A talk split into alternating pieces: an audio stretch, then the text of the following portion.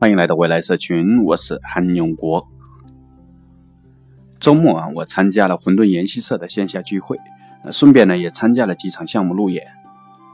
那研习社聚会讨论的呢就是《西游记》IP 的话题。那昨天已经分享了我的感受，那今天呢接着分享啊转一圈项目路演的感受。整体来说呢，百分之九十的创业者呢仍沉浸在啊自己的产品或者服务，甚至有些创业者呢自诩为乔布斯，认为自己的产品呢可以像 iPhone 那样啊颠覆人们的习惯。但别的不说啊，一个想成为某某某的人呢啊，别说是成为像乔布斯那样的顶尖高手，那就连成长为次一等的这种高手啊，那我都觉得不太可能。不是说这个模仿之路行不通，未来社群没那么肤浅。但啊，直接说我的观点呢，大部分人啊，一下子也不好接受啊。我们还是先看一下案例。既然聊到了高手啊，我们就聊情场高手。这个大家好接受。但凡情场高手呢，都把握住两个关键点：一个是啊，展现自我魅力，让对方呢关注自己。而不是啊一味的迎合对方。那些想通过啊关心对方、顺从对方，想以此来感动对方的人呢，满脑子里边肯定是啊那个好男人的形象。这样很痛苦的。一个好男人呢，得到的回报啊，也只能是一句话：“你是好人”，而不是啊我喜欢你。那些情场高手就不一样了。啊，他们深深的知道啊，两个人能够在茫茫人海中能够走到一起，最关键的呢，就是要跟啊要有跟别人不一样的地方，以此来吸引对方。即便是迎合对方呢，他们也是啊去寻找最能够冲击对方的一面来展现自己。情场高手啊，把握的另一个关键点就是啊身体接触。他们同样啊，深深的知道啊，这是两个人能够走到一起啊最关键的一道防护线。所以啊，在确定了对方的好感之后啊，他们会积极的攻破这个防护线，哪怕是啊过马路牵一下小手。相反，那些谦谦君子的想法，呃，就是啊心里想着我是一个好人啊，你应该珍惜我啊，你应该主动的投怀送抱。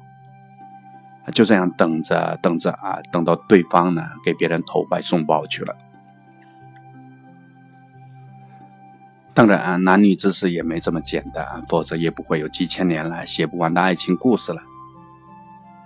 并且两个人漫长的共同岁月里呢，更是要做个好男人、好女人。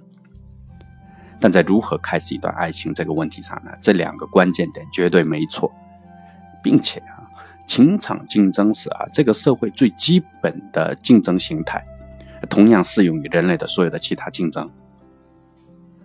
但凡是高手啊，不管是哪个领域都一样。第一，他们首先活的是自己，不会围着对方去转，啊，更不会啊趋同跟风，活在别人的世界里。第二啊，但凡高手呢，绝对会啊主动出击。呃从不会被动的等待。第三，但凡高手呢，都能把握住事情的关键点，关键时刻呢，更是不怕打硬仗。所以啊，不要动不动就说要成为乔布斯，成为马云，成为自己不好吗？我要成为我自己，有自己的想法，走自己的路，不怕平凡，甚至不怕啊苟且偷生。就怕走完了这一辈子，才发现活的不是自己。那如何才能活出自己呢？第一，要有属于自己的想法；第二，要学会正确的思考方式。我们一个一个来看。第一，对任何事情呢，要有属于自己的想法，不要一味的盲从跟风。我们就拿买房子这件事情来说吧。啊，你可能会说啊，早期跟风的人不是现在很爽了吗？但是啊，只要捏在手里没去变现，那这类人呢，很可能啊就会一直坚持到泡沫破灭，还会再捏在手里。正所谓啊，生也是贪，死也是贪，至于晚期跟风的人呢，就像清末进宫的太监一样啊，这边好不容易下决心阉了自己啊，结果那边喊了民国来了。那房地产到底是怎么回事呢？对大部分人来说啊，第一，房地产的泡沫呢是任何一个国家发展都要经历的一件事情，所以第一波里边啊，果断进入这个房市的人，大都是有过海外经历的人们。第二，只要土地是国有的，这个市场永远是国家政策主导的，而中国的地产呢，更多的是为了啊应对九十年代末的经济发展的瓶颈，所以啊，关键信号就要看。国家什么时候不盲从 GDP 来追求从根本上的这种经济转型？第三，从纯粹的市场角度来看呢，啊，你就该明白一个好的空气和环境，以及啊中心地段的商铺仍然是稀缺的资源。第四，如果你再有金融学常识呢，就会知道什么叫庞氏骗局。好，这种敏感的话题就不敢多说。如果你都想明白了这些哈，无论是什么时候，你都能够从容的入场，从容的离场。这就是啊，一个有自己的想法的人的啊，正确的应该具备的做法。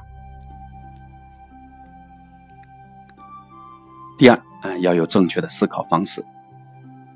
谈到思考方式呢，很多人可能会想起啊，逻辑学之类的话题，但今天聊的不是这个范畴。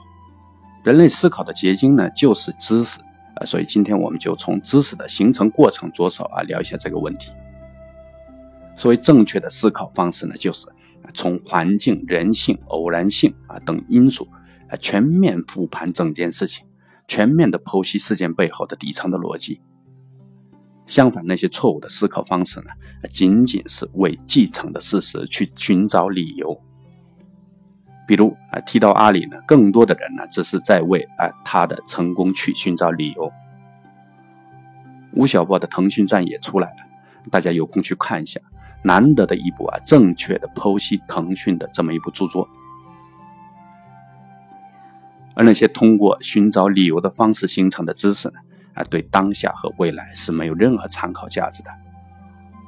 并且啊，更恐怖的是，我们大部分能够接触到的知识啊，就是这么个样子。就拿我自己来说啊，什么商业模式大全、营销大师啊，我从十四岁开始，就不务正业的读过几乎所有的此类的书籍。但长大后啊，真正自己涉足商业，才发现那不是真实的商业世界。只有拨开那些啊能够看得到的表面的理由、表面的东西。哎看懂了当时的环境，当时的人生，哎，当当事人的这种人性的特征，以及啊根本原因和背后的这种底层逻辑。还有一个很重要的，那就是运气这个东西。当你呃只有看懂了这一切，你才算真正认识了一件事情。但这还不够，如果把时间的尺度呢拉大到几十年，甚至成千上万年。把空间尺度呢再拉大到整个世界不同的文明、不同的地域，如果这样你还能够明白背后的逻辑，那这样的认知呢才算得上是真正对未来有价值的知识。至于如何啊做好当下的抉择啊，如何呃着眼未来、顺应这种趋势，这是一个庞大的话题，我们等到相应的专题里边再去聊。今天呢，大家只要记住一件事情啊。不活出自己，没有属于自己的想法，不摆脱这种找理由式的思考过程习惯，永远看不到真实的世界，永远想不到真实的世界原来有那么多的可能性，更无从谈起啊如何在那么多的可能性当中抉择出一个正确的选择。好，呃，今天的节目就到这里。今天的思考话题是淘宝模式啊不能长久的根本原因是什么？不知道大家如何考虑的，但我的观点很明确：只要淘宝不能够让大部分的淘宝商人赚到钱，早晚会被一种啊真正能够让大部分的商家赚到钱的这种模式，早晚会被给淘汰掉。盈利才是商业的本质，大家自己好好思考。谢谢大家，欢迎订阅喜马拉雅未来社群。